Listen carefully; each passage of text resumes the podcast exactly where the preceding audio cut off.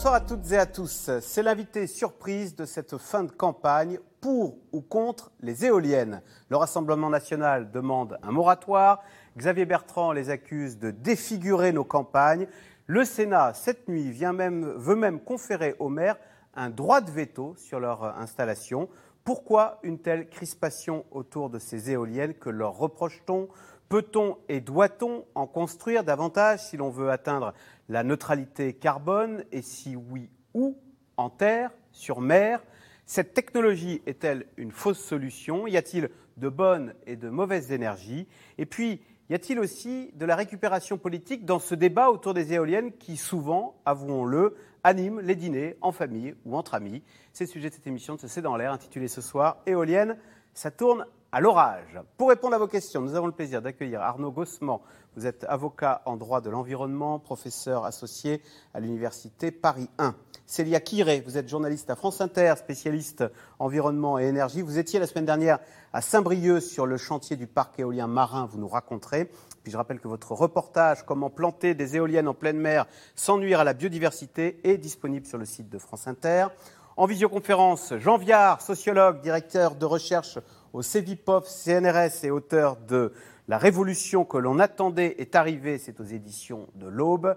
Et enfin, euh, Sharon Weisbrot, vous êtes journaliste aux échos, spécialiste de l'énergie. Je cite votre interview hein, publiée dans votre journal hier. Éolienne, nucléaire, Linky, le régulateur de l'énergie réclame un peu de sérieux. Merci à tous les quatre de participer à cette émission en direct.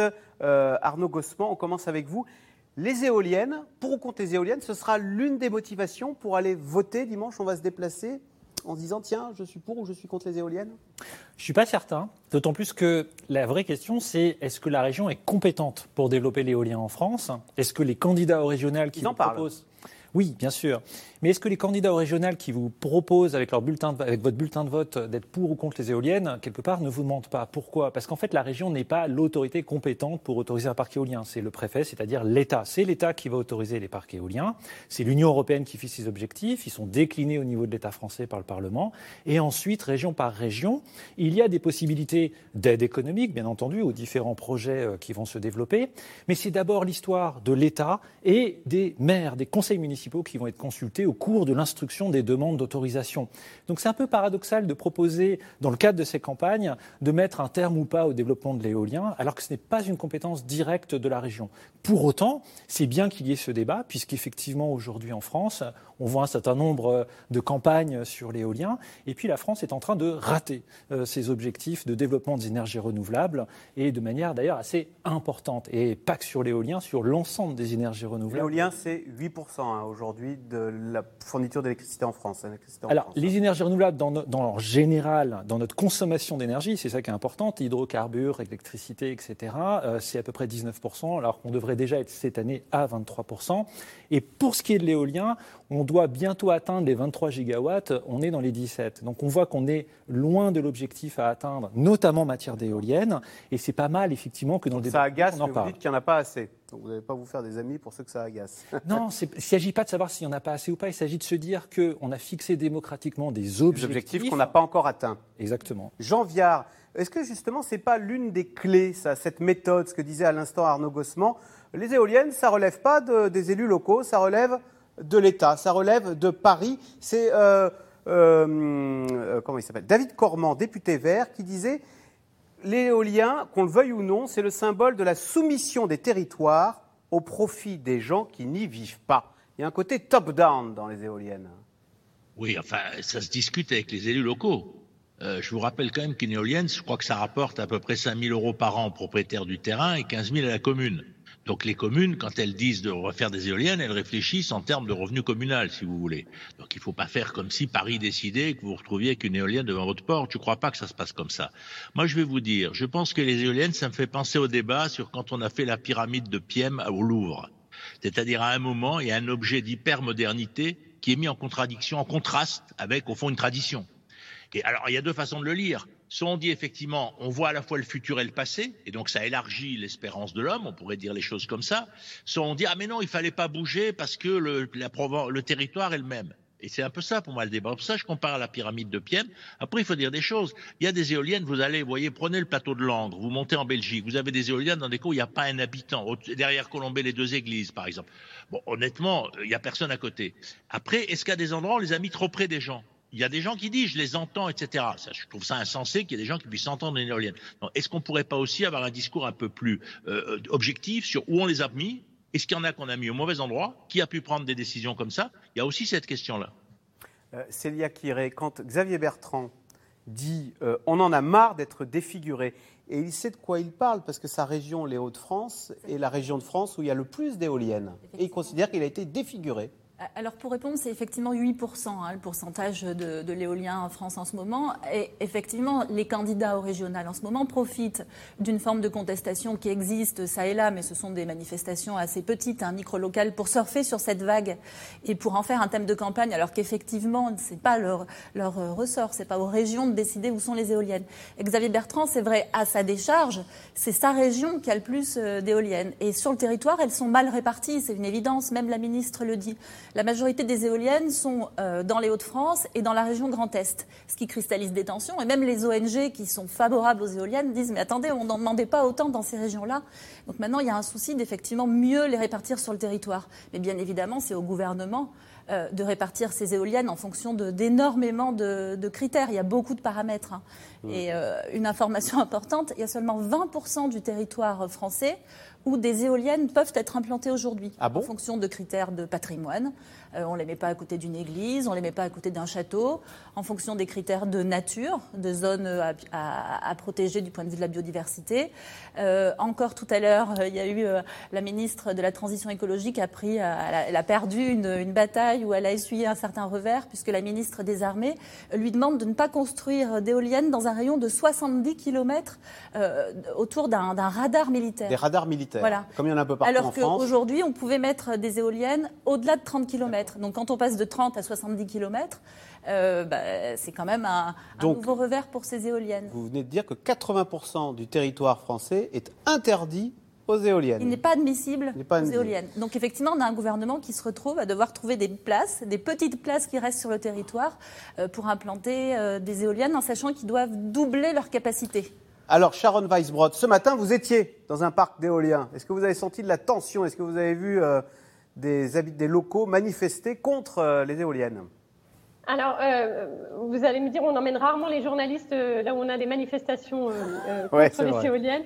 Donc, non, non, ça s'est plutôt bien passé. Mais, mais, ce qui est intéressant, donc j'étais à, à Beaumont-du-Gâtinais en Seine-et-Marne. Oui, oui. Pour situer, j'étais à Beaumont-du-Gâtinais, donc en, Seine-et-Marne. Euh, et, et, dans ce, village, en fait, c'est le troisième parc éolien qui est, euh, qui est installé.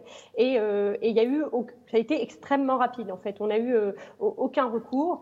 le maire m'expliquait que ça s'est passé entre 2017 et là, 2000 septembre 2021, le, le, parc va être mis en fonctionnement.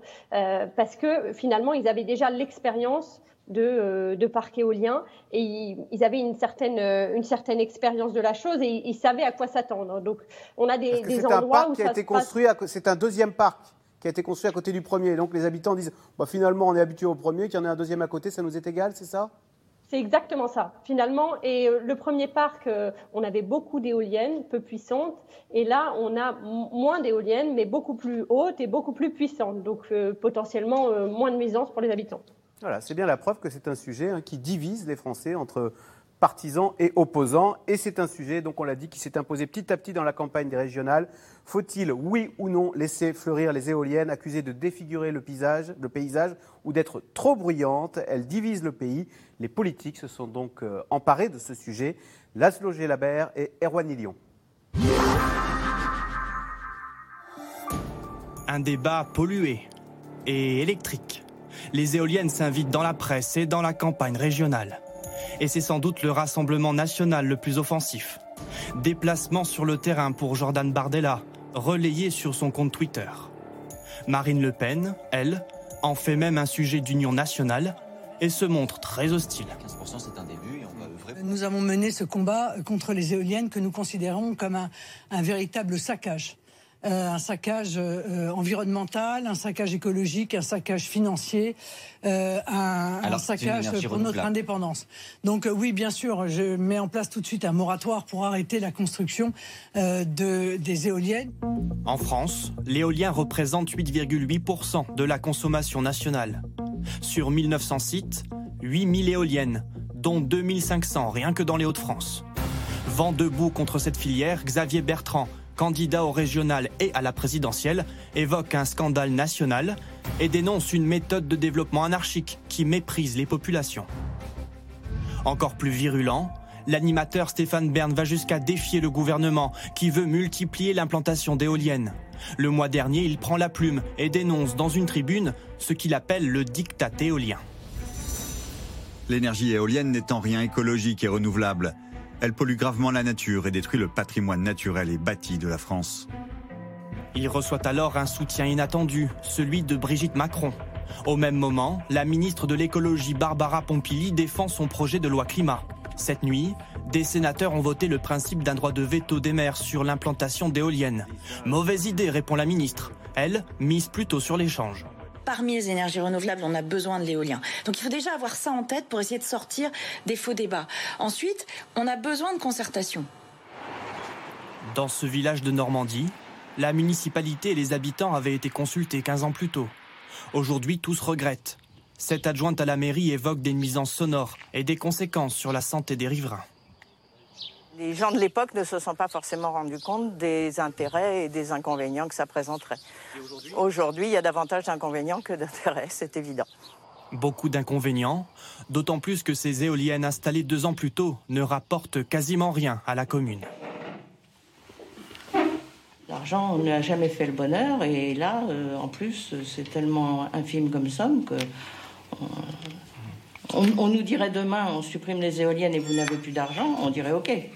Par rapport à, des travaux qu'on a à faire dans une commune, à de l'entretien courant qu'on a à faire dans une commune, c'est rien. Ça compense pas les inconvénients. Ah non, ah non, très très très loin de là. Une problématique bien comprise par de fervents défenseurs de l'éolien, les écologistes. Une de ces figures, le maire de Grenoble, Éric Piolle, s'inquiète de voir cette énergie renouvelable profiter uniquement à de puissantes entreprises. Si vous avez Total Energy, Shell Energy qui viennent dans votre jardin et vous dites allez hop, je vous pose une petite éolienne là euh, devant chez vous et puis les profits ils vont partir comme les profits du pétrole euh, nourrir des milliards de multinationales. Évidemment, vous n'allez pas être content. Euh, si cette même éolienne, il y a beaucoup de projets en France qui fonctionnent comme ça. J'ai rencontré des entreprises Valorem dans la région de Bordeaux. ils font avec de les collectivités locales, avec de l'épargne citoyenne. Le gouvernement veut en tout cas maintenir son cap.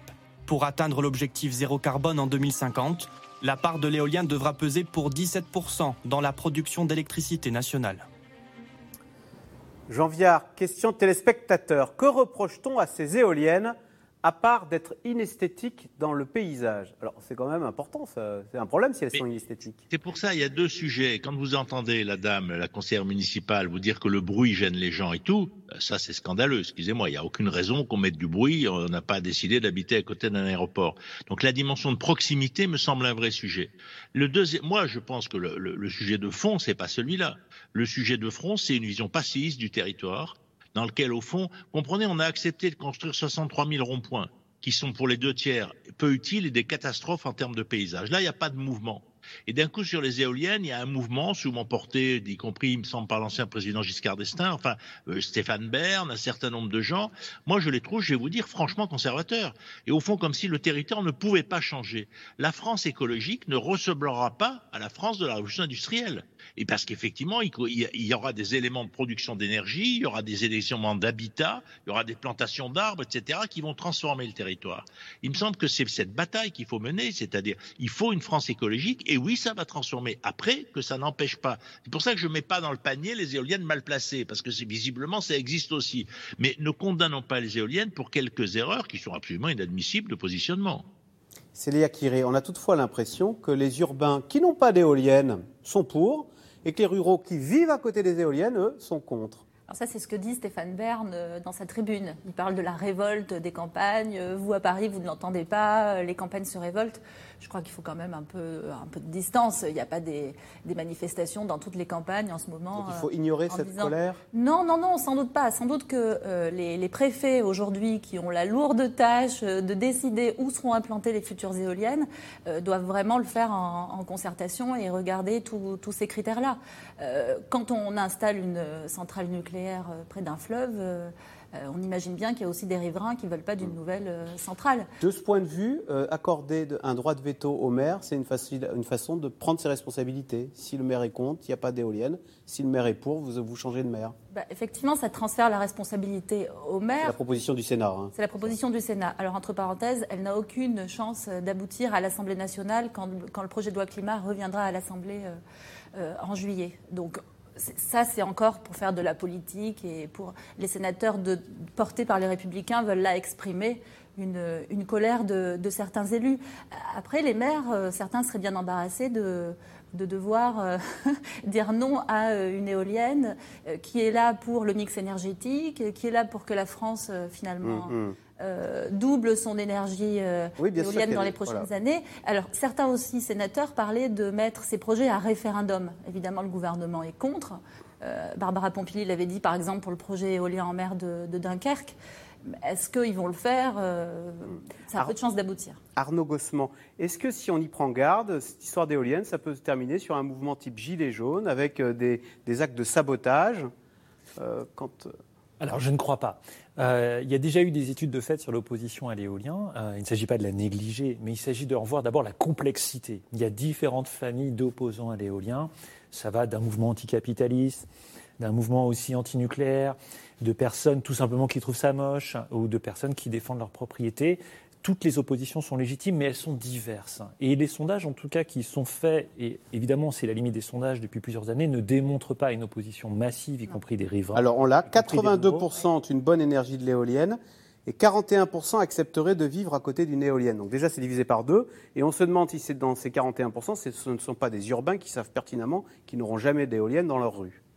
Alors, non, parce qu'il y a aussi des sondages qui ont été faits. Le problème, encore une fois, je ne voudrais pas trop qu'on parle des sondages parce que j'y accorde pas tant d'importance que ça. Mais il y a d'autres indicateurs qui montrent aussi leur acceptabilité. Par exemple, le financement participatif. Lorsque mm. vous proposez à des riverains de contribuer au financement de ce type de parc éolien, lorsqu'ils en perçoivent mieux l'intérêt économique, le projet passe beaucoup mieux aussi. C'est ce que dit Eric Piolle. Il faut, avoir, il faut ne pas donner l'impression que l'argent de l'éolien va chez Shell Energy ou chez Total Energy. Enfin, je trouve l'argument un petit peu caricatural d'imaginer qu'il y a un méchant grand étranger capitaliste qui sucrerait l'argent euh, des campagnes.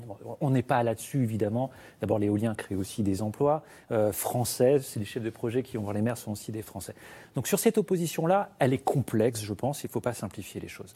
Aujourd'hui, il y a un festival de démagogie, qu'on soit pour ou contre l'éolien, euh, qui s'exerce. Vous avez parlé à l'instant, par exemple, du droit de veto. Cette idée est, est quand même absolument brillante de la part des sénateurs. Ils proposent que le maire exerce un droit de veto, c'est-à-dire ne permettent pas le dépôt de la demande d'autorisation en préfecture. C'est-à-dire que le dossier n'est même pas fait. On parle d'avant-projet dans l'amendement des sénateurs. C'est-à-dire qu'avant même de savoir quel est le projet, avant même de consulter le public, on va proposer au conseil municipal de voter pour ou contre la possibilité simplement de déposer la demande soyons sérieux, il faut qu'il y ait un projet, il faut que les services de l'État puissent se prononcer. Vous avez une autorité indépendante qui s'appelle l'autorité environnementale qui va émettre un avis, notamment sur le bruit euh, des éoliennes, leur impact paysager, et qui va aussi mettre fin à certaines idées reçues. Euh, aujourd'hui, il n'y a aucune étude qui permette de dire que les infrasons donneraient des cancers. On parle aussi des oiseaux, par exemple. Sachez qu'une éolienne, en moyenne, dans le pire des cas, ça va être une dizaine d'oiseaux, et encore, la plupart du temps, ils ne sont pas massacrés par l'éolienne. Ils sont étourdis et c'est des prédateurs qui peuvent les manger. Un chat, c'est jusqu'à il, il y, a des fake news qui tournent autour de. Le chat, par exemple, tue jusqu'à 60 euh, oiseaux par an lorsque c'est euh, un chat qui vit euh, en nature. C'est un rapport de la Ligue protection, pour la protection des oiseaux qui le précise et qui peut être consulté sur Internet. Donc il est important qu'il y ait une instruction. Il est important ensuite qu'il y ait une consultation du public et pas uniquement un référendum local. Référendum local, c'est dire que seules certaines personnes pourraient être consultées. C'est une fausse bonne idée démocratique. L'enquête publique, du monde entier, vous pouvez vous exprimer. Et à la fin, qu'il y ait une commission avec des associations qui puissent se prononcer. Aujourd'hui, nous avons un processus qui fait qu'il faut en moyenne entre 7 et 10 ans, entre la conception d'un dossier jusqu'à sa mise en service pour monter ce type de projet. Sharon Weisbrot, il n'empêche, pourquoi est-ce que quand on lâche le mot éolienne dans un dîner endormi, d'un coup, le dîner se réveille Quels sont les ressorts qui font que c'est un sujet sur lequel tout le monde a une opinion? Ce n'est pas un sujet euh, anodin sur lequel les gens vont dire euh, ne se prononcent pas. Alors, je pense que c'est notamment parce qu'on est en France et qu'en France, c'est aussi le pays du nucléaire. Il faut faire le lien il faut faire le lien entre les deux. Euh, Arnaud Gossement, euh, vous expliquiez qu'on a des, des anti-nucléaires qui sont anti-éoliennes, on a aussi des pro-nucléaires qui sont anti-éoliennes, parce que euh, il faut pas se cacher, hein, la croissance des énergies renouvelables, ça veut dire aussi en parallèle la décroissance du nucléaire, qui est euh, tout puissant en France, euh, qui euh, représente hein, à peu près 70% de notre approvisionnement en électricité. Et donc c'est aussi cette perspective quelque part avec un petit peu incertaine. Hein, on a des, on troque une énergie pilotable contre une énergie non pilotable. c'est un petit peu une terre inconnue et, ça effraie, un certain, un nombre de personnes. Et je rajouterais hein, on touche du doigt un petit peu ce qu'on appelle le, avec les énergies renouvelables. Les énergies renouvelables sont disséminées partout sur le territoire. Là où on avait euh, euh, quelques centres de production, finalement, euh, si on n'habitait pas à côté d'une centrale nucléaire, l'énergie c'était pas forcément notre histoire. Là, tout le monde de près ou de loin, finalement, est concerné par le débat et ça change beaucoup de choses. Célia qui irait critiquer les éoliennes c'est une façon de dire moi je suis pour le nucléaire et gardons cet atout, cette fierté, ce qui a été en tous les cas une fierté française qui a été son électricité à 80%, c'est toujours le cas d'origine nucléaire. Alors pas uniquement, bien sûr, mais c'est vrai que beaucoup de tenants, euh, beaucoup de défenseurs du nucléaire en France euh, sont contre euh, les éoliennes. Effectivement, il y a peut-être cette crainte que l'énergie nucléaire diminue. Il y a aussi cette idée que l'énergie nucléaire est décarbonée. Donc, grâce au nucléaire, on n'a pas besoin en fait de s'embêter avec des éoliennes. Alors, c'est le cas qu'elle est décarbonée. C'est tout à fait le cas qu'elle est décarbonée. Je dis ça parce qu'il y a un sondage qui montrait que les Français pensaient que le, le nucléaire à 60% rejeter le CO2, ce qui est faux. Hein. Effectivement, le, nucléaire est décarboné, mais il y a un objectif de réduire la part du nucléaire dans le mix énergétique français. Donc si on réduit le nucléaire de 70% à 50%, il faut bien compenser. Il ne faut pas mettre tous ses œufs dans le même panier. Et puis si on va sur ce sujet-là, le nucléaire pose tout de même un problème de gestion de déchets. C'est-à-dire qu'aujourd'hui, on a nos vieilles centrales nucléaires qui ont euh, généré plein de déchets. Les centres de stockage d'aujourd'hui sont quasiment tous saturés. On parle de Bure, euh, le projet CIGEO dans la Meuse qui permettrait de stocker les déchets très dangereux. En fait, si on démantèle tout le parc nucléaire actuel euh, en France, on n'a presque pas assez avec CIGEO pour placer tous les déchets. Ça veut dire qu'aujourd'hui, si on part dans l'EPR, puisque la suite du nucléaire, si on continue dans le nucléaire, c'est l'EPR, on n'a pas aujourd'hui anticiper où on mettra les déchets de l'EPR. Sharon Weisbrod, si j'ai bien compris ce que dit euh, Cédia Keiré, on passe du nucléaire à l'éolien, donc on passe d'une énergie non carbonée à une autre énergie non carbonée. Donc euh, on ne fait pas ça pour la planète que de planter des éoliennes. Si? Enfin, C'est une question. Fait-on ça euh, pour, le, pour le, lutter contre le réchauffement climatique? Alors non, on fait, en France, on, ça serait mentir que de dire qu'on fait ça pour le réchauffement climatique, puisque l'énergie euh, nucléaire est, non carbonée. Euh, par contre, si on fait croître l'énergie éolienne, c'est bien pour remplacer la, petite proportion de thermique, donc de production à base de gaz ou de charbon qu'on a encore en France, et euh, c'est aussi pour équilibrer notre mix, équilibrer notre mix énergétique, parce que le nucléaire présente d'autres défauts, d'autres défauts à long terme, hein, des centrales qui sont euh, qui sont de plus en plus chères euh, et, de plus en plus compliquées à construire. Parce que là, on parle de l'acceptabilité de l'éolien, mais qu'en serait-il si on décidait là de, planter une nouvelle centrale nucléaire au milieu de la France? Je ne pense pas que ça serait un sujet très consensuel non plus. Arnaud Gossement, euh, Sharon Weisbrod disait à l'instant, on essaye, enfin, ce, dont on veut se débarrasser, c'est les, les, centrales à charbon. D'ailleurs, on s'en débarrasse. On s'en débarrasse. Mais le problème de l'éolien, alors il est bien connu, c'est la fameuse intermittence. Qu'est-ce qu'on fait quand il n'y a pas de vent? Est-ce qu'on est d'accord pour couper euh, la clim, l'électricité, la télé, la machine à laver? Alors, ce n'est pas un problème. Ah. Toutes les sources d'énergie, y compris le nucléaire, ont une intermittence. Une centrale nucléaire aussi, il faut la maintenir. Et ça peut durer plusieurs mois également. Toutes Alors c'est prévisible. Pardon? C'est prévisible une centrale nucléaire oui, mais il y a une intermittence aussi. Et aujourd'hui, sur la prévisibilité, le monitoring des parcs éoliens, on est à un jour. Donc, euh, très sincèrement, il y a aussi un pilotage possible de l'énergie éolienne. Hmm. Il faudrait sortir de ce débat. Sharon Weisbrod, dans Les Échos, a publié une excellente interview du gendarme de l'énergie, Jean-François Carinco, On ne peut pas lui faire le procès d'être un anti-nucléaire. Dans sa carrière, il n'a pas eu cette position-là. Mais il a aujourd'hui une position totalement intelligente de proposer de sortir de ce débat qui est devenu un peu absurde entre nucléaire d'un côté et énergie renouvelable de l'autre. Il faut sortir de ce débat et il faut aussi euh, être juste. Le procès démocratique qu'on fait aujourd'hui aux éoliennes, on ne l'a jamais fait historiquement au nucléaire. On n'a jamais demandé autant de débats publics. Le nucléaire a été lancé dans ce pays sans même un débat au Parlement. Il n'y a pas eu de débat public ni même d'enquête publique sur la localisation des centrales nucléaires en France. Par contre, dès qu'on installe une éolienne, il faudrait consulter, et c'est normal, mais il serait aussi juste de traiter. C'était pas la même époque, les années 70. Hein. On pouvait mettre une nucléaire, une centrale à côté de chez vous sans vous demander votre avis. C'est normal. Mais aujourd'hui, comme le souligne Jean-François Carinco, encore une fois, le président de la Commission de régulation de l'énergie, on a besoin des énergies renouvelables et je préfère parler encore une fois des énergies renouvelables, pas que de l'éolien.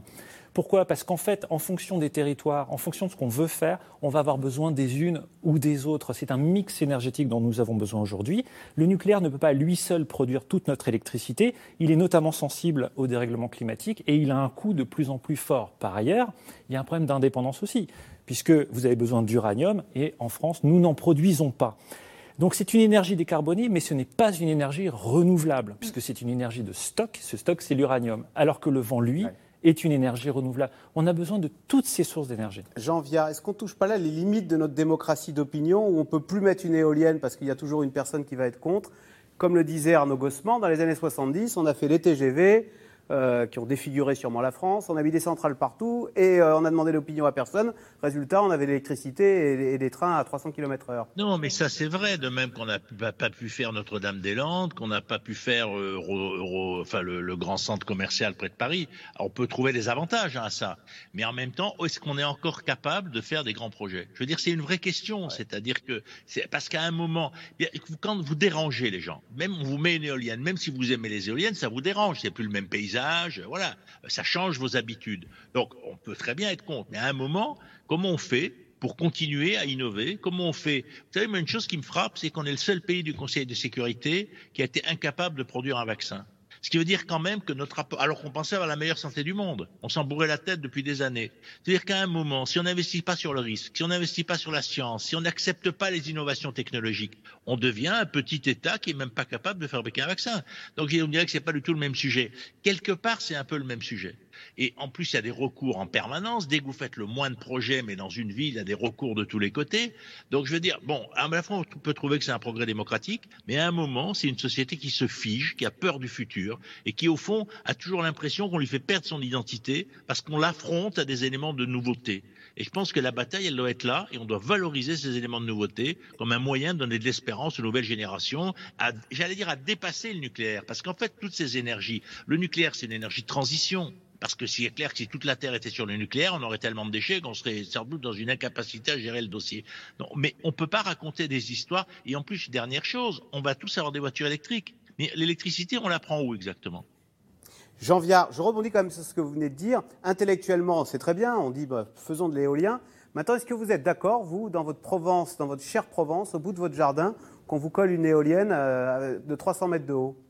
Non, mais au bout de mon jardin, non, parce que justement, elle me gênerait. Mais si j'envoyais par ma fenêtre, vous voyez, je, ça se voit pas, mais par ma fenêtre, je vois une magnifique petite colline et il y aurait des éoliennes dessus, ça me ravirait. Les éoliennes, pour moi, c'est magique. Ça me fait penser à Tintin, si vous voulez. Ça a ce côté, euh, vous voyez, un peu enfantin. De... C'est incroyable, une éolienne. Excusez-moi, mais il y avait des moulins avant. Hein. Il y en restait un près de chez moi. Mais donc, le moulin est une invention extrêmement ancienne qui a fait produire l'énergie des sociétés dans, depuis tout, le monde, si vous voulez. Donc, en soi, c'est pas nouveau. Ce qui est nouveau, c'est l'objet technique. Mais non, franchement, moi, je verrais une éolienne par ma fenêtre, ça me mettrait de bonne humeur. Mais je reconnais pas dans mon jardin. Mais ça peut être euh, à 5 kilomètres. Arnaud Gossman, qui y a-t-il derrière ces associations qui multiplient les retours? Est-ce que ce sont de grosses associations très organisées? Est-ce que euh, deux personnes peuvent euh, bloquer euh, par harcèlement juridique un, projet d'éolienne?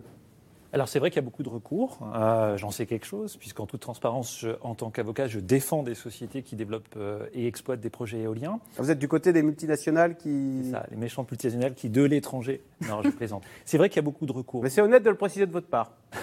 Non, mais c'est vrai. je ne savais pas. Il y a un chiffre de 70% des autorisations attaquées qui circulent. Il n'est pas validé par un rapport et par une étude statistique. Mais je pense qu'effectivement, beaucoup d'autorisations soit sont attaquées, soit il y a aussi beaucoup de refus d'autorisation de la part de l'État. Donc oui, il y a beaucoup de recours, beaucoup trop, parce qu'on ne débat pas démocratiquement devant le juge. Le prétoire n'est pas le lieu où on va définir la politique énergétique de demain. Donc c'est un peu dommage d'en arriver là. Il vaudrait mieux qu'on trouve des moyens de discuter en amont plutôt qu'en aval devant un juge. Et là, quelque part, je scie la branche sur laquelle je suis assis, mais je préfère effectivement qu'il y ait moins de judiciaire. Et moins de judiciaire, ça veut dire aussi qu'on se pose des questions. Jean Viard pose une question euh, fondamentale sur euh, l'esthétique. Mm. Euh, on peut trouver moche une éolienne, on peut trouver ça beau, mais c'est vrai que pendant des années, on ne s'est pas posé la question de la démocratie de l'esthétique ou du paysage. Regardez toutes ces entrées de ville, par exemple, qui ont été défigurées par des grands panneaux publicitaires, des zones d'activité, des entrepôts logistiques, etc., etc. Les lignes électriques aussi. Enfin, la France moche, ça existe. Il y a déjà eu des reportages photographiques mm. sur ce point-là. Et il y a une sorte de focalisation aujourd'hui sur l'éolien qui serait la véritable plaie pour nos paysages. D'abord, un paysage, ça change. Et puis surtout, je pense qu'il faut qu'on arrive à en débattre démocratiquement.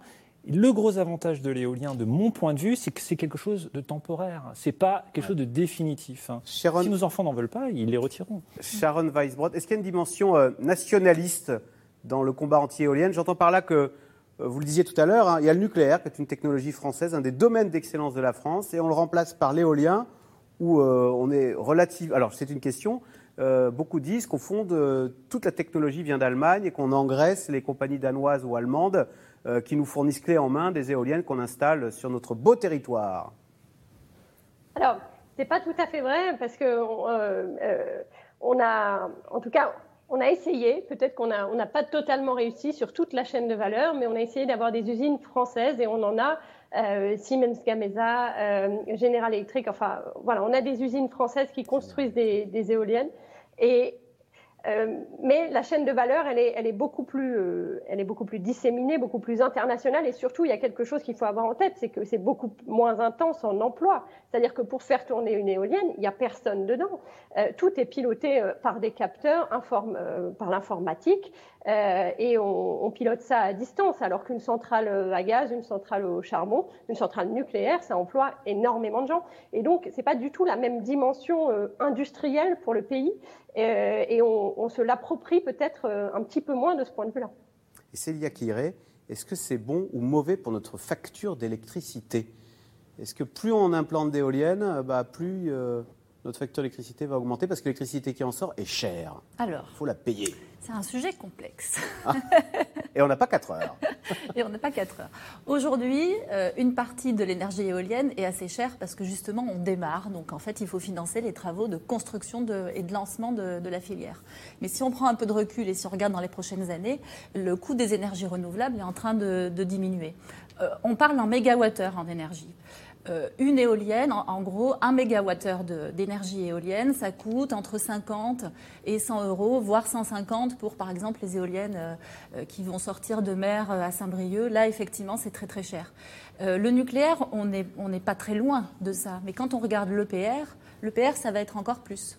la nouvelle centrale que nous l'EPR de Flamanville va faire une électricité hors de prix Beaucoup plus cher que l'éolien Ah oui, c'est près de. Pour le moment, la facture de l'EPR gouffre financier. C'est 19 milliards d'euros. D'accord. L'État subventionne l'éolien à hauteur d'un milliard par an. Donc ce n'est pas du tout la même, euh, la même proportion. Les éoliennes sont beaucoup, plus, beaucoup moins chères que l'EPR de Flamanville. Voilà, et elles, elle restent aujourd'hui en construction plus chères peut-être que nos vieilles centrales. Mais ce que je dis est vraiment très schématique.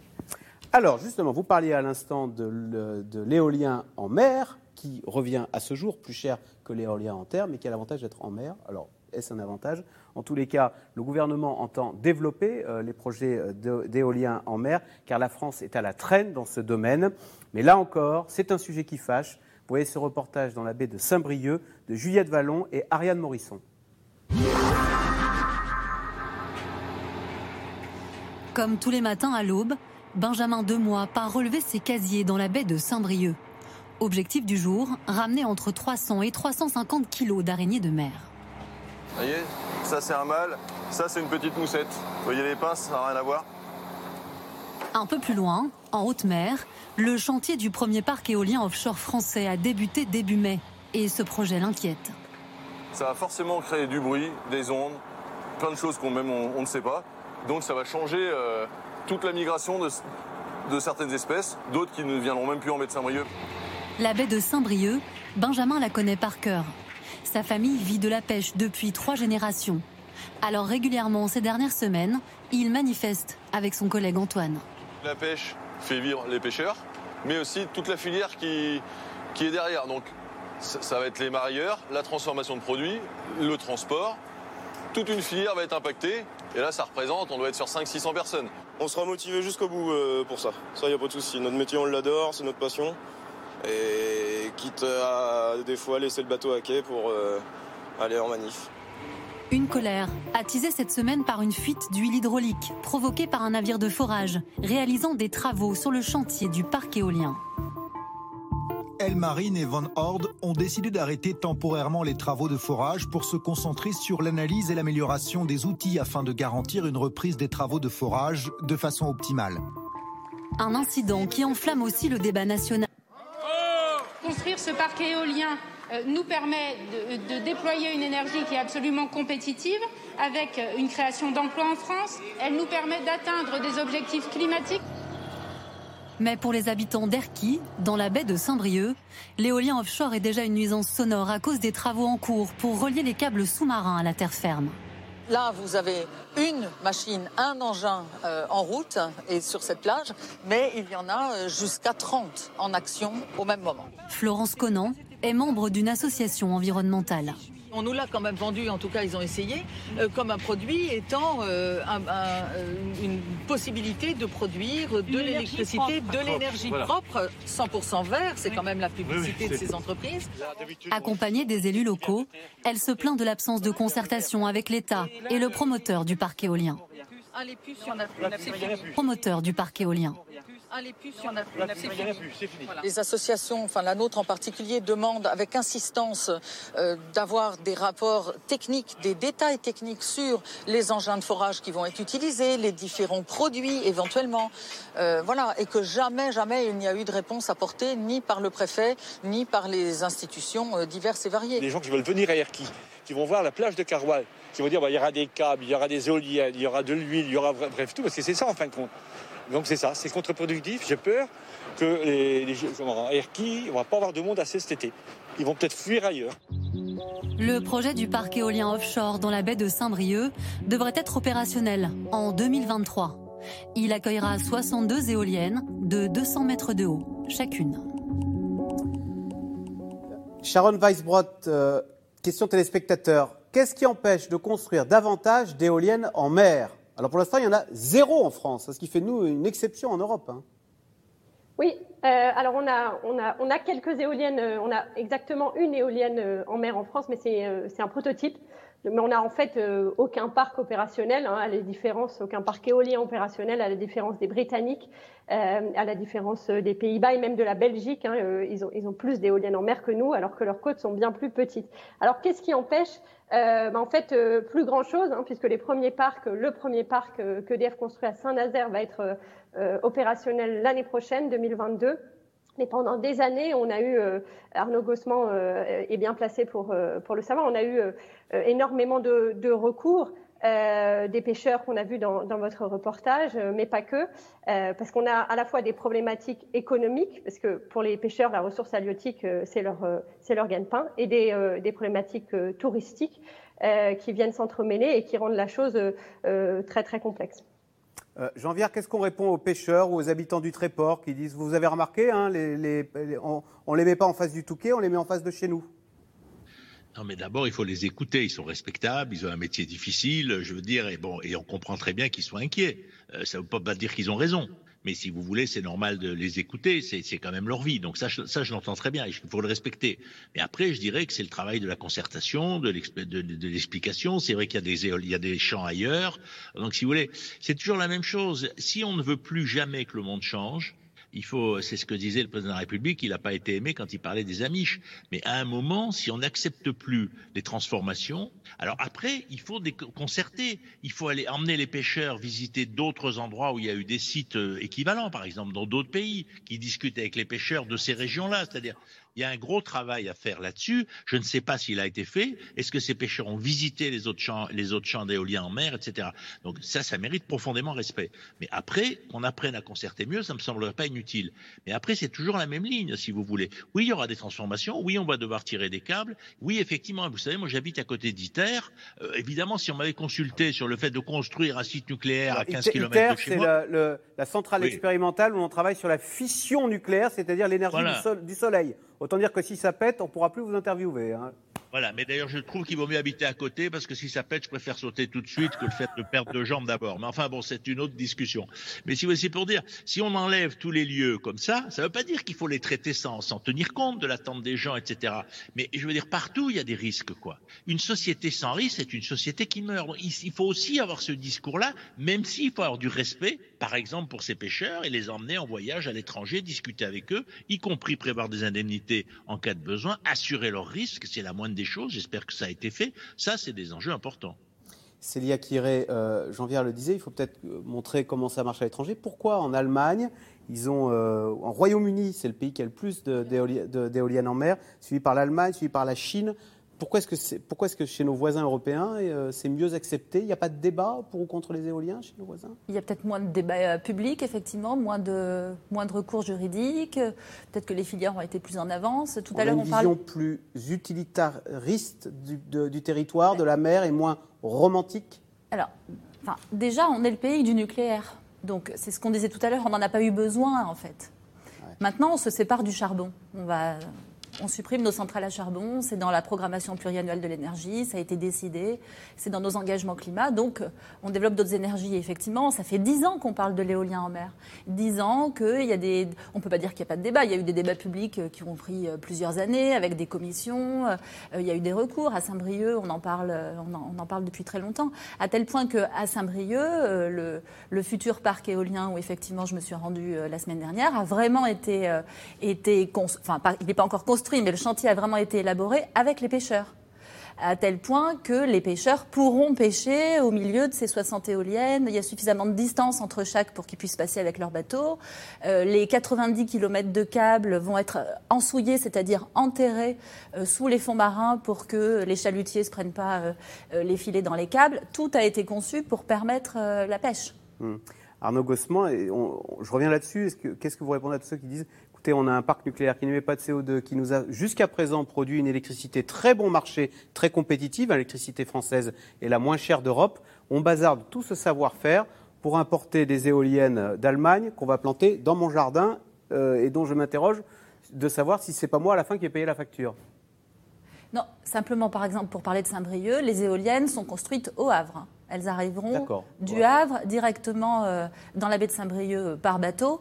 Euh, la filière est en train de se construire en France. par une entreprise française Parce que General Electric, c'est américain, mais... Ce sera, ce sera, des éoliennes françaises. Arnaud Gossement. Les, personnes qui vont construire ces parcs, qui les conçoivent, euh, les personnes qui vont les exploiter, les personnes qui ensuite vont les démanteler, les recycler aussi, parce qu'il y a une obligation de recyclage euh, très ferme depuis juin 2020, ce sont des Français. Et ça crée des emplois en France, hein, bien, bien tricolore. Alors oui, effectivement, il peut y avoir un savoir-faire étranger, mais si en permanence on est contre l'éolien en France, c'est pas comme ça qu'on va encourager la recherche, euh, l'industrie et la création de davantage d'emplois. Il, y a un peu une incohérence. Sur l'éolien offshore, moi j'avoue que je suis assez surpris de ce qui se passe actuellement. En 2011, lorsque l'État français, Nicolas Sarkozy pour ne pas le citer, mm. a décidé de mettre le pied sur la pédale de frein sur le terrestre, il a sorti une loi en 2010 qui a vraiment freiné, euh, on a eu un coup de frein sur l'éolien terrestre. Nathalie Kosciusko-Morizet, ministre de l'écologie, lance les appels d'offres pour faire euh, ces parcs éoliens offshore avec cette idée que, bon, bah, comme on va ralentir sur Terre, on va passer par la mer, réhabituer euh, les Français avec euh, les intérêts de cette énergie éolienne, du vent propre, décarboné, renouvelable, et ensuite ça permettra de, revenir sur Terre. En réalité, à l'époque, il y avait un consensus, y compris dans la classe politique de droite, de gauche, et y compris des associations qui étaient contre l'éolien terrestre à l'époque disaient bon bah écoutez, en mer d'accord, mais pas sur terre. Et en fin de compte, aujourd'hui, on a l'impression que c'est de l'éolien nulle part. Que pour ces associations-là, qui, encore une fois, pour moi, sont minoritaires et qui véhiculent des propos, j'entendais tout à l'heure par exemple quelque chose qui est vraiment faux. Euh, quand on nous dit d'abord il n'y a pas de concertation, si, il y a eu des débats publics organisés par la Commission nationale du débat public depuis 2011. Il y a eu également sectoriellement des enquêtes publiques qui ont été. Il y a eu des débats avec toutes les collectivités, les communes, les régions, les départements, mmh. dans toutes ces, euh, ces, ces, assemblées régionales, départementales ou les conseils municipaux. Il y a eu des débats sur l'éolien offshore également. Il y a eu plusieurs lois du Parlement qui sont venues ratifier le programme français. Donc très sincèrement, on ne peut pas dire qu'il n'y a pas eu de démocratie ni de débat.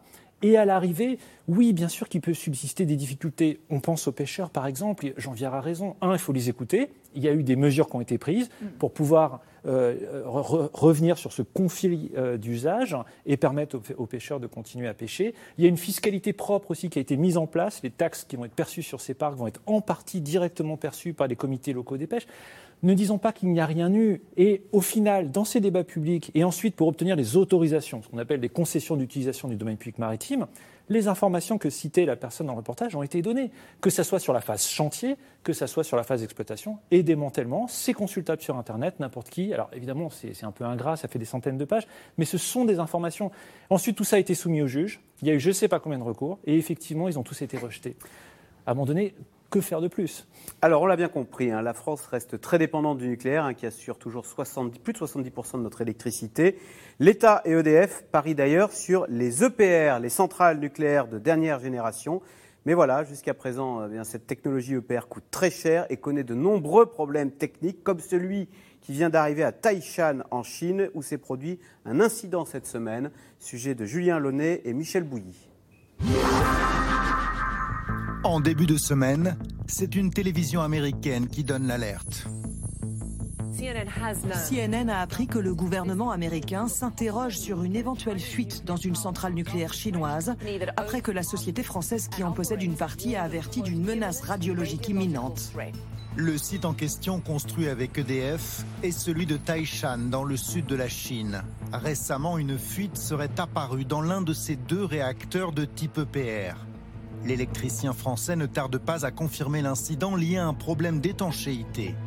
Dans son communiqué, il se veut rassurant sur les conséquences de cette anomalie. La présence de certains gaz rares dans le circuit primaire est un phénomène connu, étudié et prévu par les procédures d'exploitation des réacteurs. Selon EDF, les crayons combustibles sont à l'origine de l'incident. Ces tubes contiennent des pastilles d'uranium enrichi et sont entourés d'une gaine. Cette protection s'étant détériorée, ils ont laissé s'échapper des gaz dits rares, comme le xénon et le krypton. Pour autant, pas d'arrêt des machines à Taishan. De quoi interpeller cet expert. Plutôt que d'appliquer des seuils qui auraient dû conduire à arrêter le réacteur, les Chinois ont choisi d'augmenter les seuils admissibles pour permettre au réacteur de continuer à fonctionner. Inquiétude d'autant que les autorités en Chine ne réagissent pas immédiatement.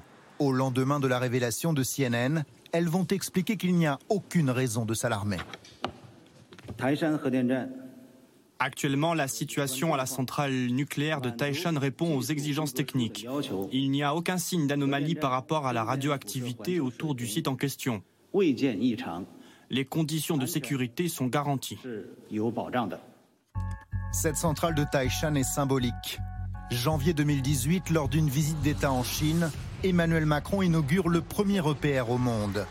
La mise en service cette année-là offre alors une vitrine à EDF qui développe et vend cette technologie. Taishan est une, euh, une, tête de série. C'est le premier euh, réacteur EPR mis en service dans le monde. Il marque euh, l'arrivée sur le marché d'une nouvelle génération de réacteurs, de réacteurs de troisième génération, plus sûrs, plus performants et plus puissants. Malgré cette satisfaction à l'époque, impossible d'oublier tous les déboires de l'EPR. Les déconvenus sur les chantiers se sont accumulés en Finlande, à Flamanville, puis au Royaume-Uni. En cause la sécurité, le retard et le surcoût. Pour certains dans la classe politique, l'incident de Taishan doit mettre fin à l'histoire mouvementée de ce réacteur. L'EPR, à l'épreuve de son fonctionnement, de sa sécurité réelle et de la démocratie, est une catastrophe. Stoppons ces projets. Stop ou encore Le gouvernement, lui, préfère temporiser. Il ne faut pas qu'on ait une réflexion sur notre politique énergétique en partant comme ça d'un euh, fait, en réaction à euh, un fait qui se passe, sachant que selon les informations que nous avons, ce qui est en train de se passer, ça a déjà existé dans d'autres réacteurs, y compris des réacteurs français. Donc euh, hâtons-nous de, de, réfléchir et donc ne réagissons pas comme ça au premier, au premier événement qui arrive.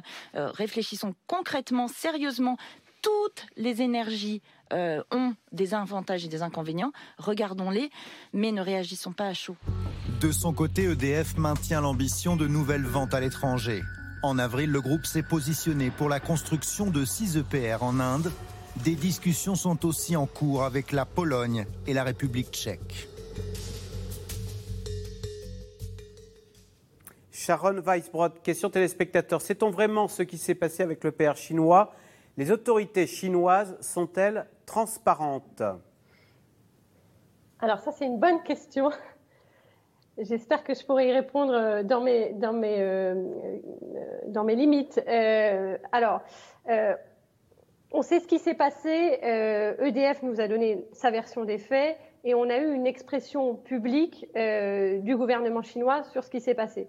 Euh, maintenant, je ne suis pas allée en Chine, donc je ne peux pas euh, euh, vous faire mon rapport. Mais ce qui s'est passé, c'est un incident qui a, donc il a été décrit hein, très bien dans, votre reportage. Hein, c'est des gaines de combustible qui sont censées être étanches et qui ne le sont plus. Donc on estime, hein, ça a été, ça a été expliqué par les autorités chinoises, que c'est 5 5 gaines sur 60 000 qui, qui fuient. Euh, et donc qui crée une, euh, une, un échappement euh, de gaz rare radioactif hein, dans le circuit de refroidissement de la centrale. Ce circuit, c'est important de comprendre hein, qu'il est, il est fermé, donc il ne se répand pas dans l'environnement. donc ça, c'est quelque chose qui a été exprimé par EDF, qui a été exprimé par les autorités chinoises et qui a été exprimé par l'IRSN en France. Donc voilà, c'est l'état en tout cas de, de la situation actuellement. Arnaud Gossman, sans reparler de Tchernobyl, est-ce que ce n'est pas le problème de cette technologie qui fait peur? Et si en plus elle est dans un pays opaque, bah, on se dit c'est très dangereux et on, ne, sait pas tout. Ça fait un cocktail dont euh, forcément on, en vient à se méfier et on se dit il faut passer à autre chose. Il y a forcément la question du risque euh, en matière nucléaire hein, qui ne peut pas être éludé. Hein, euh, Fukushima, ce n'est pas un rêve. Malheureusement, ça s'est produit. Et le risque aussi Fukushima, c'était transparent. On avait confiance dans les autorités japonaises contrairement aux pays très développé. Et la Fukushima, ce qui terrifie, c'est que ça s'est produit dans un pays extrêmement développé, avec une technologie, une recherche euh, de pointe. Hein. Mm-hmm. Ce qui est intéressant, c'est l'expression de la ministre. Euh, Barbara Pompili, lorsqu'elle était députée, était présidente de la commission du développement durable de l'Assemblée nationale et a présidé une commission d'enquête sur la sûreté nucléaire. Et dans son rapport, elle s'est beaucoup plaint, à l'occasion de la présentation de son rapport, du manque de transparence, y compris de la filière nucléaire française en France. Le problème, c'est que c'est le problème de la transparence, mais ici aussi dans nos pays, transparence sur les coûts, transparence sur les risques, transparence sur les sous-traitants, sur toute cette main-d'œuvre, euh, parfois euh, qui travaille dans ces centrales nucléaires dans des conditions. Il y a eu des documentaires sur cette question-là qui ne sont pas tout à fait reluisantes. Donc il y a un problème de transparence. Et lorsqu'on me dit ah, mais regardez, l'éolien, par exemple, pour revenir à ça, il faudrait que ce soit les maires qui s'en occupent et il faudrait que ce soit les territoires qui s'en occupent. Mais alors, quid du nucléaire? Est-ce qu'on imagine que ce soit les maires qui pilotent les centrales nucléaires en France? Non, c'est forcément un système ultra centralisé et c'est forcément un système aussi qui ne peut pas être totalement transparent. Célia Kiré, on a longtemps dit qu'à l'État était toujours très pro-nucléaire, ceux qui nous dirigent. Est-ce que c'est toujours le cas? Est-ce qu'au sein du gouvernement, on est toujours de toutes partisans confondus, un très pro-nucléaire. Bruno Le Maire est toujours très pro-nucléaire. Barbara Pompili l'est certainement un peu moins, mais elle est dans un gouvernement. Et Emmanuel Macron. Elle ne se désolidarise pas. Il est toujours pro-nucléaire. Euh, après, ça peut évoluer aussi. C'est-à-dire qu'on a la société RTE qui gère le transport de l'électricité qui va rendre euh, des scénarios en fait pour 2050 à l'automne prochain et on verra si dans ces scénarios, euh, euh, le nucléaire est toujours euh, la condition sine qua non pour, pour notre énergie. Après, quand on développe les voitures électriques, etc., ah et qu'on appelle Bercy pour parler de ça, on, nous dit bien que le but aussi, c'est de se baser sur l'énergie nucléaire pour développer tout ça. Donc on n'est pas, le gouvernement n'est pas dans un scénario de diminution de la consommation d'énergie ou d'électricité. Jean Viard, est-ce qu'on n'est pas dans une impasse? On ne veut pas d'éoliennes, on veut pas, mais avec de bonnes raisons. Hein on veut pas de nucléaire, on ne veut pas de pétrole, on veut pas de charbon. en fait, on veut pas d'énergie, quoi. Non, mais on l'a fait un peu dans une impasse, mais aussi parce qu'on donne beaucoup d'audience euh, à ceux qui s'expriment, si vous voulez. Ce qui est légitime, ils s'expriment, ils sont contre, je le respecte, mais enfin, il me semble pas que toute la société soit bloquée sur l'ensemble de ces sujets. Donc, si vous voulez, qu'il y ait débat là-dessus, c'est absolument légitime. Qu'il y ait des inquiétudes, l'énergie est toujours dangereuse. Vous savez, l'automobile tue un million de personnes sur la planète tous les ans on n'a pas décidé de marcher à pied, même si les cyclistes sont en progrès. Donc, si vous voulez, il faut avoir un ordre de grandeur. Et qu'est-ce qu'on accepte? Oui, la voiture, on accepte le risque c'est beaucoup plus dangereux d'aller en voiture à l'aéroport que de prendre l'avion. Le risque de, mourir est beaucoup plus fort dans le trajet domicile-aéroport, etc. Donc vous voyez, il faut faire attention sur toutes ces questions. Il y a qu'est-ce qu'on met en scène? Après, un avion qui tombe, c'est tellement énorme, tellement violent, tellement que ça nous traumatise. Là, on est tous encore traumatisés par Fukushima. On a bien vu que le rejet du nucléaire a augmenté après. Alors ça s'estompe un peu, grâce à Dieu. Mais je ne peux pas vous dire qu'il n'y aura pas une autre catastrophe dans les années qui viennent. C'est le propre même de l'énergie. C'est d'avoir des catastrophes. Rappelez-vous les mines de charbon. On ne parle pas des conditions de travail dans certains endroits où on met des, dans le désert, euh, où on cherche le pétrole. Donc, si vous voulez, voilà, après, il y a des moments à la société de cristallis. C'est pour ça qu'il faut se battre en disant, effectivement, il faut produire de l'énergie. On peut discuter, on peut transformer. Oui, on peut passer aux voitures électriques. Oui, on peut isoler nos documents. Mais on ne peut pas vivre sans énergie. Je crois que c'est pas possible. Et surtout que c'est un discours de riche. Parce qu'excusez-moi, mais regardez l'Inde. C'est quand ils envisagent de construire des EPR. Le problème de l'énergie en Inde, il est monstrueux. Ils sont presque un milliard et demi. Donc, si vous voulez, si on veut développer l'Afrique, il faut produire de l'énergie. Et on ne produira pas de l'énergie comme ça, simplement euh, en faisant des, gestes sympathiques. Donc il faut avoir ce discours, il faut avoir le courage de dire oui, il faut plus d'énergie, oui, les pauvres ont droit à l'énergie comme les riches, oui, effectivement, il faut trouver des modèles et ça va se négocier en permanence parce qu'aucun modèle n'est parfait. Allez, tout de suite, on passe à vos questions. Arnaud Gossement, question téléspectateur. Pourrait-il y avoir un référendum sur l'éolien en France? Euh, en l'état actuel du droit, non, mais ça se modifie. Mais simplement. Pourquoi Pourquoi Le droit ne permet pas de faire un référendum sur l'éolien alors, euh, c'est-à-dire qu'aujourd'hui, euh, en l'état actuel de la Constitution, non. mais on pourrait tout à fait imaginer des consultations locales qui pourraient être faites. Le problème, c'est que les collectivités territoriales ne sont pas celles qui ont la compétence sur l'éolien. Bref, ça pose des problèmes juridiques. Mais le, le droit se modifie, il n'y a absolument aucun souci. Le problème, si vous savez très bien, c'est qu'un référendum ne va donner simplement qu'une réponse à un moment T. Mm. Cette réponse-là, bien souvent, les gens ne vont pas répondre à une question, mais vont répondre en fonction des personnes qui vont soutenir une réponse. Pose la question on va personnifier le débat. Et c'est des questions complexes, parce que pourquoi sur l'éolien et pas sur la méthanisation, le solaire, le nucléaire et les hydrocarbures? En réalité, ce n'est pas sur l'éolien qu'il faudrait faire un référendum, c'est sur notre consommation d'énergie. On a un débat qui est mauvais parce qu'il est centré sur la production. Pourquoi on ne parlerait pas de la consommation? De quoi avons-nous besoin? Est-ce qu'on peut baisser notre consommation d'énergie, être plus sobre, moins gaspiller Comment moins gaspiller? Et ensuite se demander quelle source d'énergie on a besoin. Mais un référendum manichéen où on va voter en fonction de Tartampion qui va se présenter aux élections ensuite, et juste sur une partie du problème, je ne vois pas l'intérêt. Célia Kiré, y a-t-il des champs de panneaux solaires en France? On n'en a pas parlé du solaire. Bah, le solaire se développe euh, aussi en France. Alors l'éolien, on a dit c'est 8% d'électricité, le, solaire c'est beaucoup moins, c'est 2-3 C'est effectivement beaucoup moins. C'est effectivement beaucoup moins. Le solaire est en retard aussi et le solaire provoque les mêmes, euh, les mêmes débats. Alors peut-être pas les mêmes euh, oppositions locales des mêmes associations, mais certains n'ont pas envie d'avoir des champs solaires entiers à côté de chez eux. Après, le solaire peut rapporter aussi à titre individuel à certaines personnes. Donc il y a de l'autoconsommation qui se développe en revanche. Jean Viard, l'opposition à l'éolien ne vient-elle pas de l'influence négative de cette énergie sur le marché immobilier? Question de Joël dans le Loir-et-Cher. Si vous avez une maison qu'on vous plante une éolienne à côté, bah évidemment, vous la revendez moins cher. Écoutez, honnêtement, je n'en sais rien. Parce que moi, là où je vois des éoliennes, il n'y a quand même pas beaucoup de maisons à côté. Donc c'est pour ça que je dis pas qu'il n'y a pas des endroits où il y a des maisons à côté. Il y a des gens qui nous écoutent, qui doivent avoir une éolienne à côté de chez eux. Et qui... Donc je, le respecte tout à fait.